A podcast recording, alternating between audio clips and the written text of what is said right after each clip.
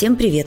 Я Марина Ступина, врач-педиатр, перинатальный психолог, консультант по грудному вскармливанию, специалист по прикорму и детскому сну, основатель школы для беременных и мам «Принятие», подкаст о жизни с ребенком «Диалоги про детей».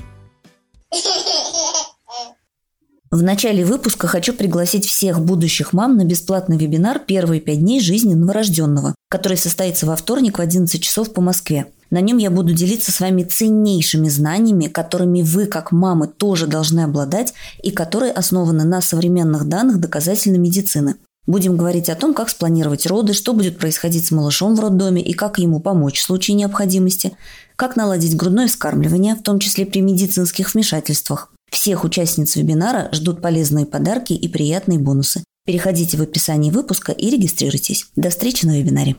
Поехали!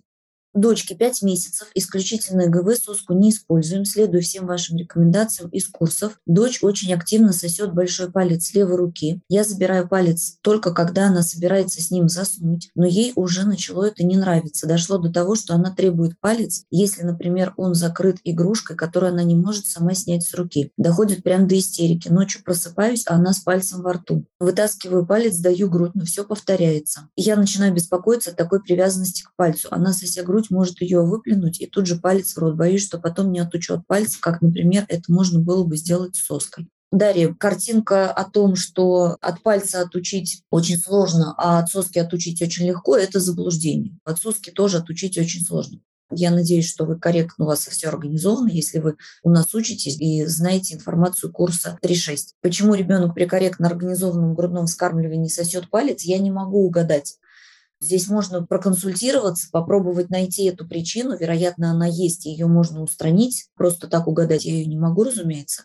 Я на практике встречалась с детьми, которым нужно сосать что-то еще, и это бывает палец. Но я видела за всю историю работы только одного ребенка, который продолжал усиленно сосать палец и после года.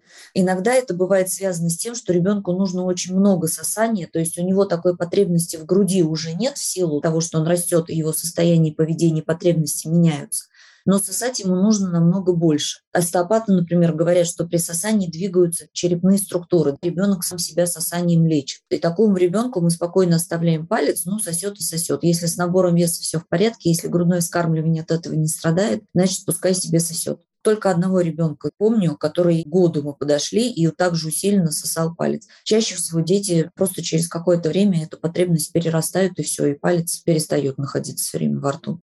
Здравствуйте, расскажите, пожалуйста, в чем важность прикладывания на просыпание? В год и 6 месяцев чаще всего не прикладывается. Может прикладывание на продление его вымещать? Может. Он не обязан сосать на просыпание ребенок, тем более в год и шесть. Это уже совсем не тот возраст. И у нас нет такого правила, чтобы во что бы то ни стало ребенок на просыпании пососал мы ему предлагаем, может пососать, если, например, ему нужно еще продлить сон. Или если он во сне не прикладывался, он голоден, ему надо приложиться к груди по этой причине. Или потому что ему нужно пососать для того, чтобы окончательно выйти из сна в бодрствование, в хорошем расположении духа. Но если он отказывается, то мы не настаиваем, имеет право не сосать, тем более если ребенку год и шесть. Ксения пишет, нет вопросов. Марина просто хочет сказать очередное огромное спасибо за ваш труд, терпение, знание, развитие и поддержку. Со вторым ребенком в сопровождении вашей школы уже намного легче. Ксения, спасибо большое, что пишете, что делитесь. Мне очень приятно. Я очень рада, что мой опыт, мои знания вам полезны. Катерина, в какой момент введения прикорма можно уже пересаживать ребенка с коленок есть самостоятельно? Смотря что вы называете есть самостоятельно, Катерин, что у вас за этим стоит. Если для вас есть самостоятельно это сидеть в стульчике, на мой взгляд, это не имеет отношения к самостоятельной еде. Свое место, свою посуду ребенок получает тогда, когда он об этом попросил. То есть он проявил признаки готовности. Он сам чувствует свою готовность для того, чтобы уже на общих основаниях, на своем месте из своей посуды принимать пищу. Это происходит приблизительно после года и двух месяцев. У вас есть курс по грудному вскармливанию? Конечно, Светлана, у нас информация по грудному вскармливанию заложена во всех курсах первого года жизни, во всех возрастных курсах. Это курс новорожденный, курс 3 месяца, 6 месяцев и 9 месяцев. Потому что каждые 3 месяца организация грудного вскармливания фактически меняется. Потому что ребенок растет, у него меняется состояние, потребности и поведение. Поэтому организация кормления тоже меняется в течение всего первого года. И у нас есть курс грудное вскармливание после года и мягкое завершение.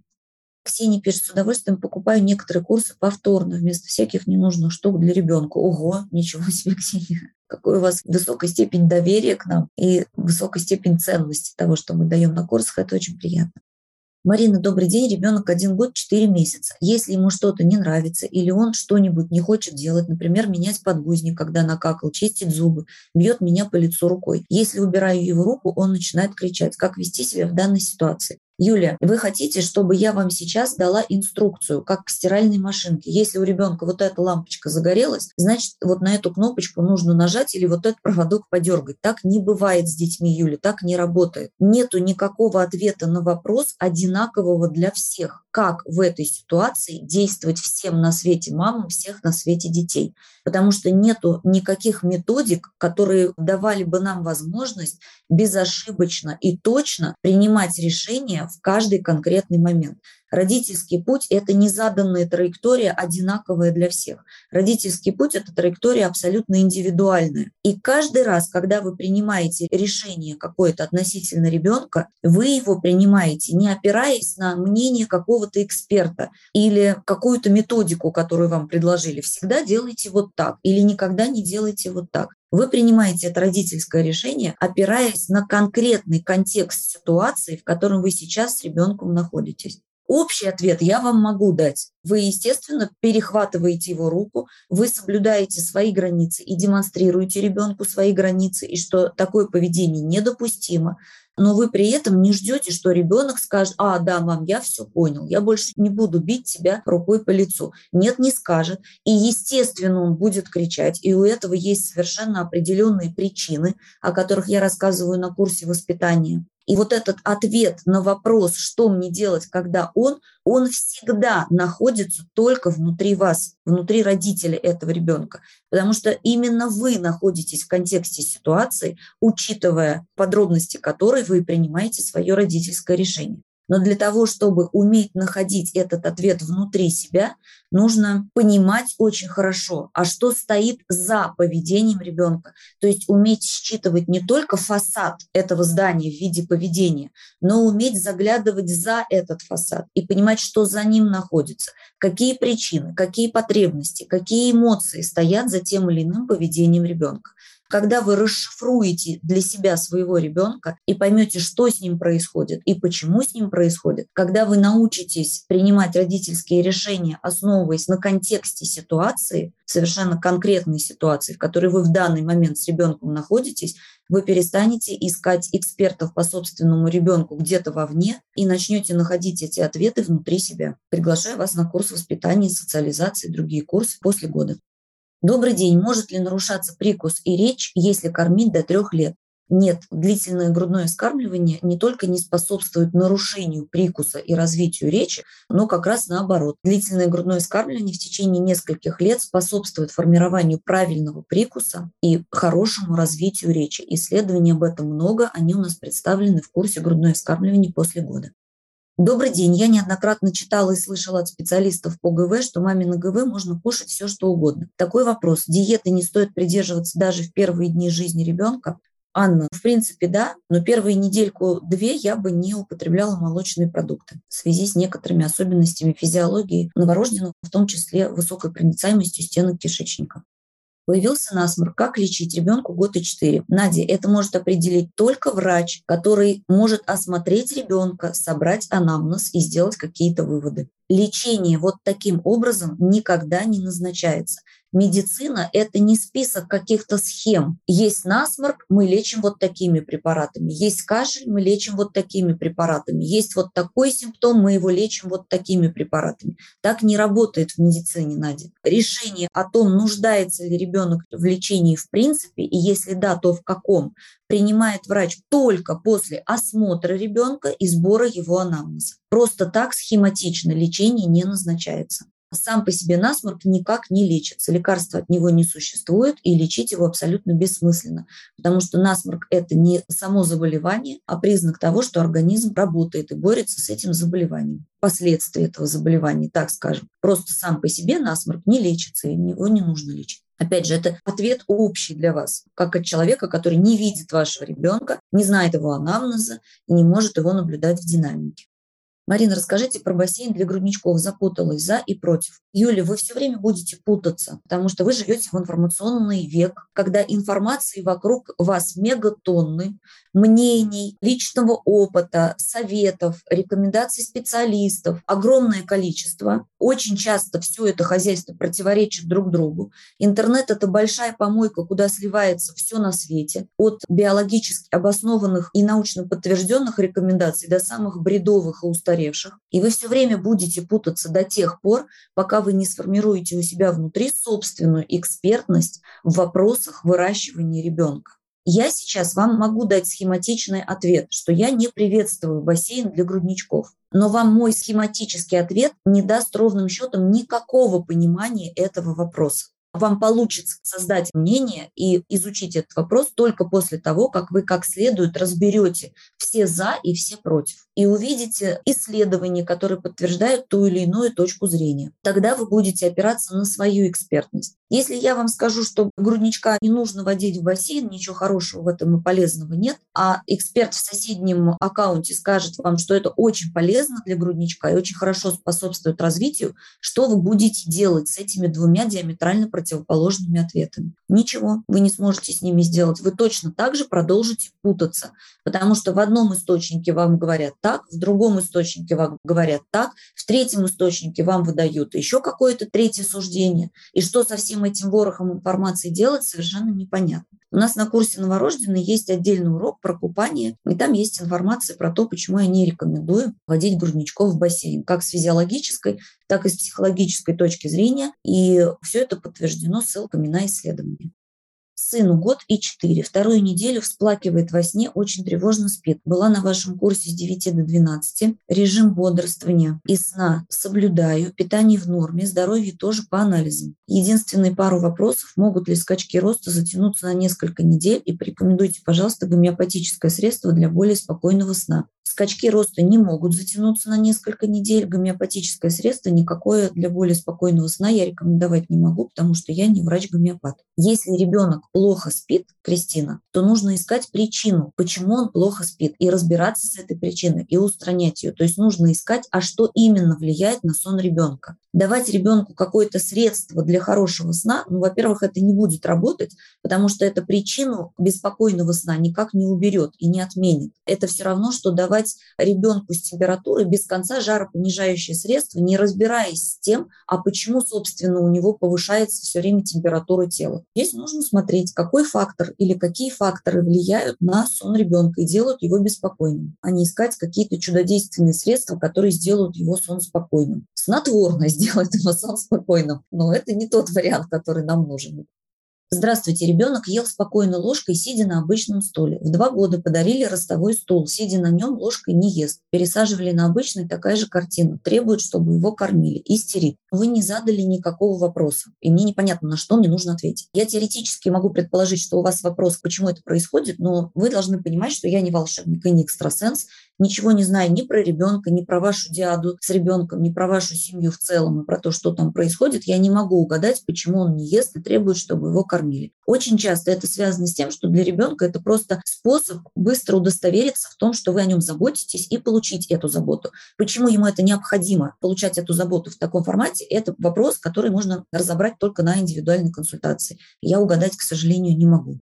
Добрый день. Ребенок 8,5 месяцев. Прикорм начала вводить с 6 с микродоз по вашему курсу. Кусочки увеличивала постепенно. Сейчас стала давать малышу тонкие брусочки в руку. Сыр, киви, разваренный морковь. Он их не жует, а глотает, не давится. Показываю, как надо жевать, но все равно глотает, не прожевывая. Это нормально или пока рано брусочки давать? Лора, а чем он будет жевать, если у него еще нет жевательных зубов? Это нормально. Он делает движения челюстями, такие, какие может сейчас. Он освоил орально-моторные навыки в той степени, в которой он сейчас их освоил. Это не значит, что 8,5 месяцев у него этот процесс завершен, и теперь он так никогда и не будет жевать пищу. Нет, будет у него еще многие месяцы и даже годы будет идти совершенствование этих орально-моторных навыков.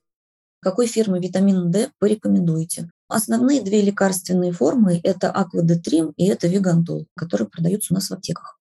Подскажите, сопли при прорезывании – это нормально или все-таки на фоне зубов что-то подхватили? Температуры нет, нормально себя чувствует. Только ночью с криком и плачем просыпался раза три. Зуб низко в десне. Спасибо огромное за ваш труд. Кристина, это может быть связано с зубами, может быть не связано с зубами. Я это опять же не могу определить, потому что для того, чтобы определить, заболел ребенок или не заболел, ребенку нужно осматривать, слушать и так далее. Если зуб низко в десне, то это может говорить о том, что никакого сейчас прорезывания зубов не происходит. Прорезывание зубов – это когда зуб уже вот он прорезывается через ткани десны а зуб низко в десне, они там все находятся. Причем и молочные, все зубы. Уже ребенок рождается со всеми зубами, и с молочными, и коренными. Они все там у него в челюсти сидят. И от того, что вы их видите там в десне, это не говорит о том, что ребенок сейчас не домогает в связи с прорезыванием зуба. Он там просто есть. Поэтому вполне вероятно, что ребенок просто заболел. И это не связано с зубами. Но опять же, я это дистанционно, никого не видя, определить не могу, разумеется.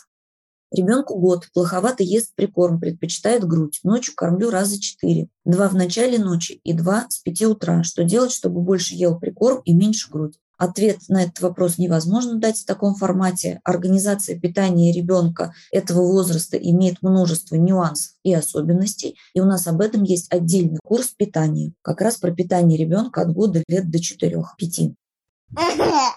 Для всех слушателей нашего подкаста я дарю скидку на все курсы нашей школы 1000 рублей. Ищите промокод в описании к выпуску.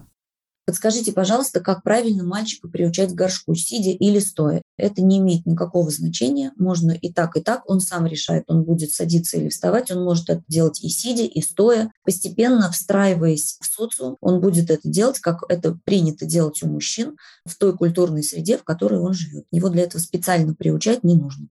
Девочка год и два в последнее время сильно плачет, когда ухожу по своим делам на 1-2 часа. Оставляю с бабушкой, с ней отношения хорошие, не получается уходить незаметно. Она сразу понимает, как видит бабушку на пороге, что я сейчас уйду. Потом успокаивается, все норм. Не знаю, что придумать в этой ситуации. Может, подскажете или оставить как есть. Маруся, во-первых, мы не можем ничего придумать для того, чтобы ребенок перестал испытывать те эмоции, которые он испытывает. Это абсолютно нормальные эмоции, в них нет ничего неправильного или плохого. Нету никакой волшебной кнопочки, на которую мы можем нажать, и ребенок по мгновению волшебной палочки эти эмоции перестанет испытывать. Если вы уверены, что с бабушкой хорошая связь, привязанность, у них хорошие отношения, ребенок чувствует себя в безопасности с бабушкой, значит, все окей. Как вариант, можно договориться с бабушкой, чтобы она приходила не в тот момент, когда вы уже уходите, а пораньше, чтобы ребенок немножечко на нее переключился, потому что у привязанности есть два полюса, как у магнита, плюс и минус, согласно современной концепции теории привязанности Гордона Ньюфилда. И когда ребенок с вами, он плюсовым полюсом направлен на вас. Тут заходит бабушка, он к ней повернут минусом, а вы в этот момент уходите. А его надо на бабушку переключить плюсом. Для этого нужно время. Поэтому может быть такой вариант, и ребенку будет легче. Потом в момент непосредственного выхода вашего в входную дверь ребенок абсолютно не обязан присутствовать. Бабушка его может на что-то переключить. Но ребенку нужно заранее обязательно предупреждать, что вы уйдете, и бабушка уже после вашего ухода ставит ребенка в известность, что вы ушли чтобы это не было исчезновением мамы, как гром среди ясного неба. Это очень сильно повышает тревожность ребенка. С какого возраста можно в бассейн? Ольга, это зависит от ребенка. Мы рожаем с вами не механические куклы одинаковые у всех, а мы рожаем с вами настоящих живых людей, очень разных, как и мы с вами все разные, так и дети все разные. Один ребенок в два года будет с большим энтузиазмом лезть уже в большие объемы воды, а другой ребенок и в три года будет к этому абсолютно не готов. Это зависит от ребенка. Что можно давать пить ребенку после полутора лет, кроме воды? А зачем ему что-то давать еще пить, кроме воды? Лучше всего, если ребенок будет пить воду. Вы можете давать ему что-то, что еще употребляют в вашей семье. Но мы знаем, что чай не годится для ребенка в этом возрасте, кофе тоже не годится для ребенка в этом возрасте. Можно варить всякие компотики, но опять же, если вы их, в принципе, для семьи не варите, то варить их исключительно для ребенка я смысла не вижу. У вас просто не должно стоять задача давать ему обязательно пить что-то, кроме воды. Вода – это лучший выбор из того, что вы можете выбрать. Ребенок 4 месяца, в 3,5 месяца начала ползать на спине, отталкивается ногами и ползет головой назад. Это вариант нормы или требуется коррекция гимнастикой и массажем? Юле это совершенно нормально.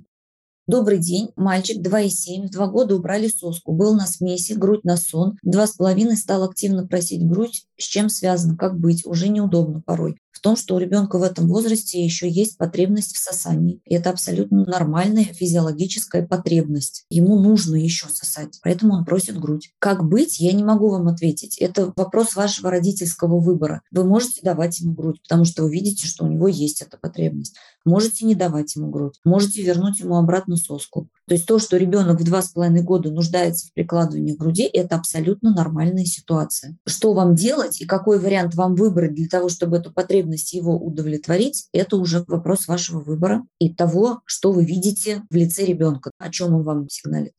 6 месяцев ГВ, до какого возраста нормально сосать палец на успокоение. Малышка таким образом просит грудь и во сне тоже. Не всегда могу вовремя поменять на грудь. Писает тоже с пальцами во рту часто. Высаживаться отказалась. Что с этим нужно делать, чтобы перестала сосать и просила грудь другим способом? Или норма? Дарья, я не очень понимаю ситуацию. Что значит она таким образом просит грудь? Ей просто нужно сосать. У нее есть сейчас потребность удовлетворить потребность в сосании. Она это делает так, как для нее доступно. Вот и все. Когда вы видите это, вы можете менять палец на грудь. Это нормально то, что она делает. До какого возраста можно спокойно ждать пищевого интереса при плохом наборе веса? Родилась 3400, 6 месяцев 6300. Здесь индивидуально нужно принимать решение. Нельзя просто на набор веса ориентироваться и больше ничего не учитывать, никакие факторы. Не могу ответить, к сожалению, на вопрос, здесь консультация нужна. Есть ситуации, когда при плохом наборе веса вообще не надо ждать никакого пищевого интереса, а ребенка нужно срочно кормить. Здесь нужно разбираться. Есть разница между слингом и рюкзаком для ношения детки. Что лучше? Слинг лучше, потому что он более физиологичный, он более вариабельный, там больше разных поз, возможностей. Рюкзаки бывают очень разные. Бывают рюкзаки, в которых поддерживается физиологическое положение ребенка на теле мамы. Бывает, в которых не поддерживается. В слинге оно поддерживается в любом случае. Добрый день. Ребенок 10 месяцев пытается всегда взять, достать сотовый. Не даем. Конечно, телефон часто в руках, и ребенку нужно, как у взрослых. Подскажите, как лучше? Давать с выключенным экраном или купить ребенку игрушечный телефон или какой-то другой вариант? Наталья, здесь нету как лучше для всех на свете мам, всех на свете детей. Как будет лучше для вас и вашего ребенка, можете определить только вы, учитывая контекст ситуации. В игрушечный телефон ваш ребенок играть не будет, Наталья, потому что он прекрасно видит, что никто этот игрушечный телефон не использует.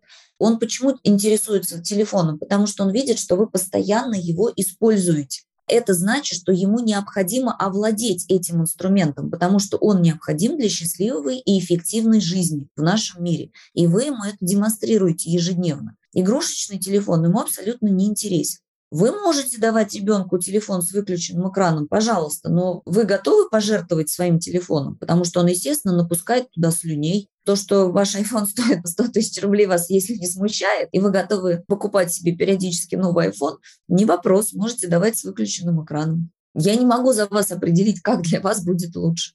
Если вы начнете давать ребенку свой телефон, неважно, он будет с выключенным экраном или не с выключенным экраном, он будет его продолжать требовать постоянно, потому что он ему необходим, он же вам необходим, вы же все время с ним взаимодействуете, с этим телефоном в течение дня. Значит, ему нужно тоже как следует это все изучить, разобраться. Если вы думаете, что вы один раз дадите ему изучить этот телефон, и он больше не будет вас его просить, вы заблуждаетесь, он будет продолжать это делать. Поэтому большой вопрос, надо ли в принципе ему его давать. Но как будет для вас лучше, никто кроме вас определить не может.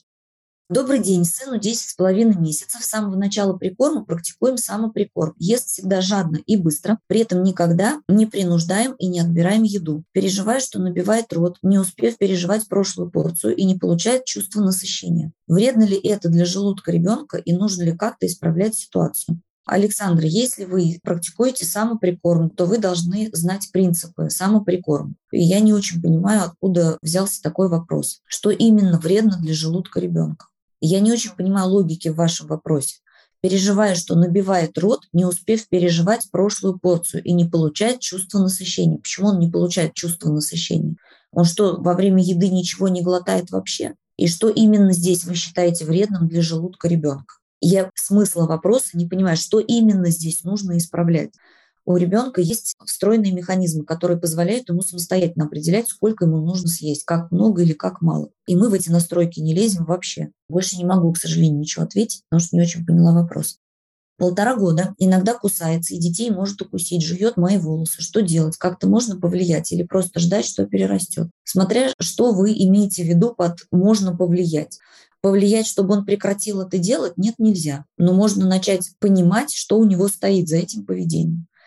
При этом вы стоите буфером между незрелым ребенком и социумом, где он может нарушать правила. И эти правила пока соблюдаете вместо него. Вы оберегаете собственные границы, не даете ему нарушать их. И вы стоите буфером между ним и другими детьми и не даете нарушать их границы, потому что это может плохо закончиться. Но ребенок, постепенно социализируясь, естественно, будет это перерастать, если вы ему будете демонстрировать, что эти границы не нарушаются.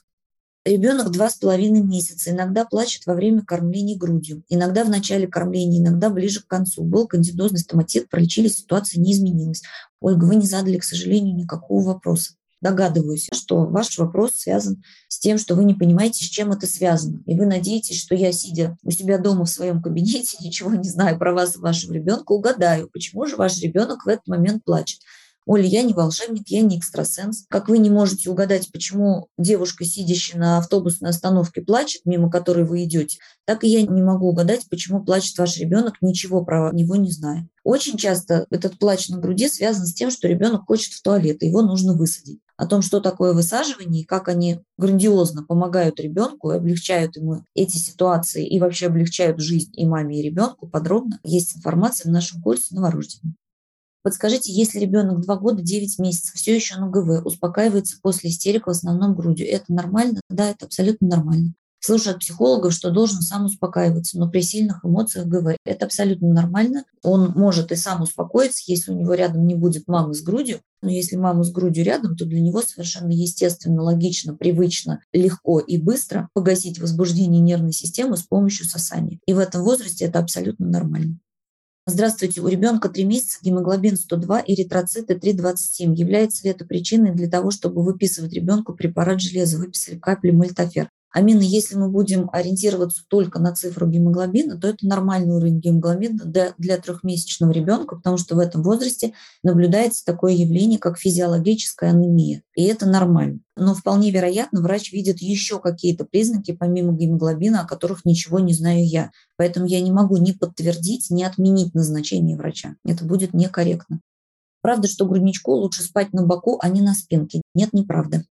Я няня, только начала работать с малышкой пяти с половиной месяцев. В четыре месяца стало мало молока, и мама стала докармливать смесью. Малышка смекнула, и в итоге стало меньше груди и больше смеси. Ну, это обычная ситуация. Молоко из груди ушло совсем. И вот смесью она наедается, сосательный рефлекс не расходуется, от соски отказалась, и чтобы уснуть, берет большой палец в рот и засыпает. Меня этот факт очень смутил, но их педиатр сказала, до года паниковать не стоит, а в год посмотрит. А мне кажется, что это нехорошо засыпать с пальцем. Да и в конце концов соску всегда можно отдать собачке, а палец не получится. Марина, скажите, это норм или нет? И если нет, как донести это до мамы?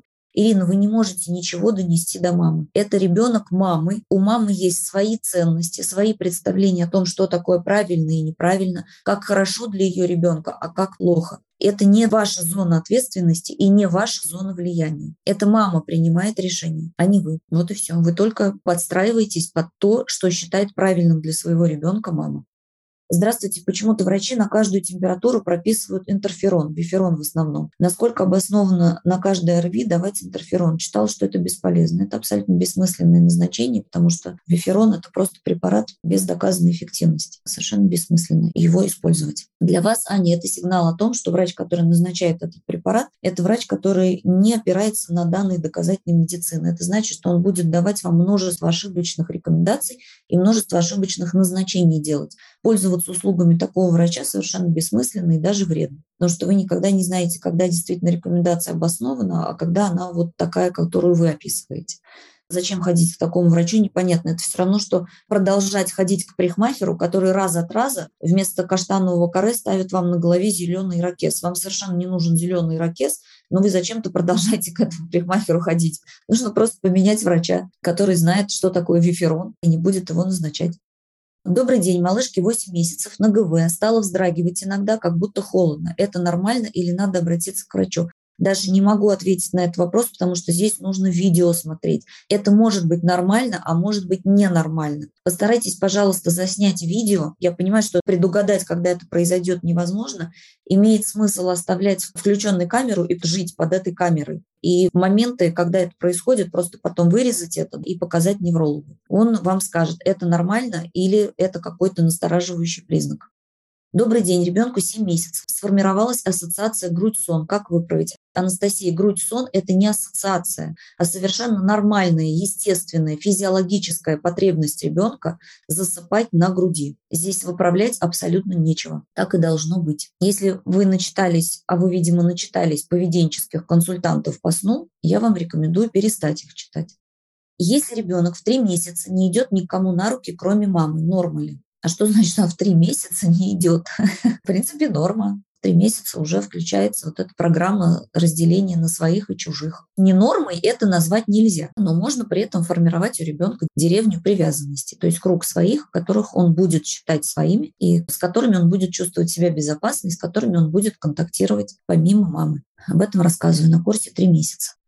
Добрый день, девочка, 3 и 1 месяц, никак и 4 дня. До скольких дней норма не ходить в туалет по-большому в этом возрасте? Это зависит, Полина, во многом от типа вскармливания. Если ребенок на грудном вскармливании и все в порядке с набором веса и самочувствием, то ребенок может никак и 10-14 дней, даже иногда и больше. Подробные причины таких физиологических задержек и ссылки на документы, которые это подтверждают и на исследования, есть в нашем курсе 3.6. Естественно ли использовать обезболивающие гели при прорезывании зубок или лучше их избегать? Смотря какие обезболивающие гели. Гели с присутствием лидокаина использовать нельзя, это опасно для ребенка, они запрещены для применения и продажи в европейских странах и в Америке. Любые другие гели просто, Юля, не будут работать. Рот – это слизистая, все время омывается слюной. И вы сейчас помазали, через две минуты там уже ничего не осталось. Поэтому никакого волшебного эффекта эти гели не дают, как правило. Тоже урок отдельный про зубы у нас есть в курсе 3-6 месяцев. Доброе утро. Подскажите, пожалуйста, в каком возрасте можно знакомить малыша с горшком и обучать ходить туда? Виктория, не могу ответить на этот вопрос, потому что дело не в том, что вы начали ребенка знакомить с горшком и учить ходить туда. В принципе, это делается после полутора лет, ближе к двум. Но это не значит, что до этого возраста в процессе социализации функции отправления естественных нужд ничего не происходит у ребенка. Процесс, в результате которого ребенок приходит к окончательному этапу социализации этой функции и начинает писать и какать, как принято в той культуре, в которой он родился и растет, начинается с рождения, с первого дня его жизни. Поэтому задача родителей – обеспечить прохождение всех этапов последовательных, которые ребенок проходит с рождения до того возраста, когда он сядет на горшок. То есть с двум годам или чуть старше очень подробно о том, как происходят эти процессы и через какие этапы проходит ребенок на пути к социализации этой функции, у нас есть информация в каждом возрастном курсе и на первом году жизни. И есть отдельный курс «Горшок», если ребенок уже в возрасте около года. Там подробно обо всем этом рассказываю и о том, что происходит на втором году жизни в том числе. Мальчик 2,8 лет не делится своими игрушками, может ударить малышей других, кинуть песком и так далее. Это нормально? Да, это нормально, я об этом подробно рассказываю на курсе социализации. Что происходит, как происходит социализация ребенка, о том, что начинается она, опять же, с самого рождения и будет длиться долгие-долгие годы.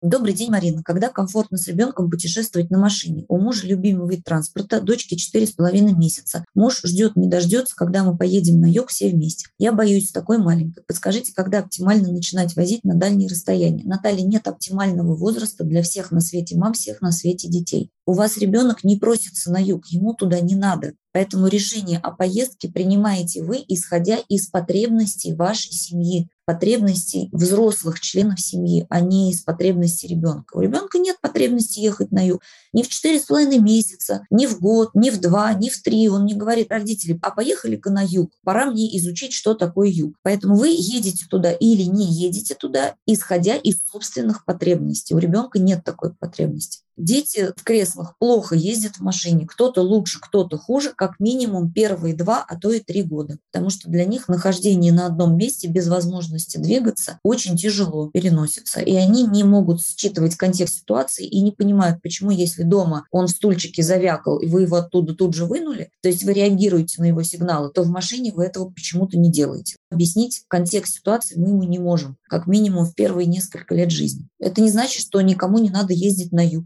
Если у семьи есть необходимость или потребность поехать на юг, ребенка никто не спрашивает. Его посадили и поехали. Просто поездку будут продумывать с учетом того, что мы едем в эту поездку с ребенком определенного возраста с определенными потребностями.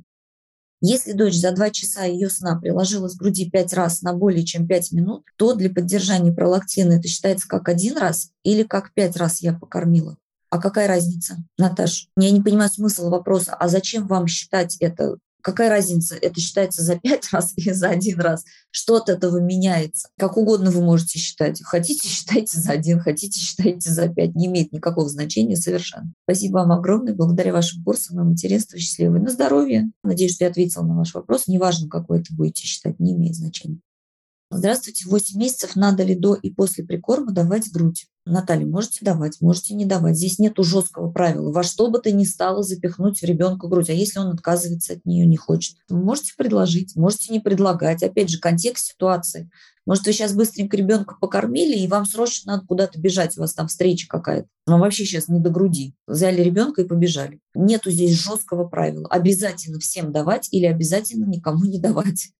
Здравствуйте, год и семь, просыпается ночью, видимо, хочет писать, высаживаю с грудью. Норма в этом возрасте или грудь и пописа нужно уже разделять как грудь и сон? Нет, это в этом возрасте нормально. Ребенок во сне, ему сложно контролировать свои сфинктеры, сложно расслабиться, когда надо. Да, ему действительно во сне нужна помощь. Если во время бодрствования он уже вовсю сам этим занимается, то вот вокруг снов, может быть, действительно нужна еще в этом возрасте помощь. Это совершенно нормально, не переживайте.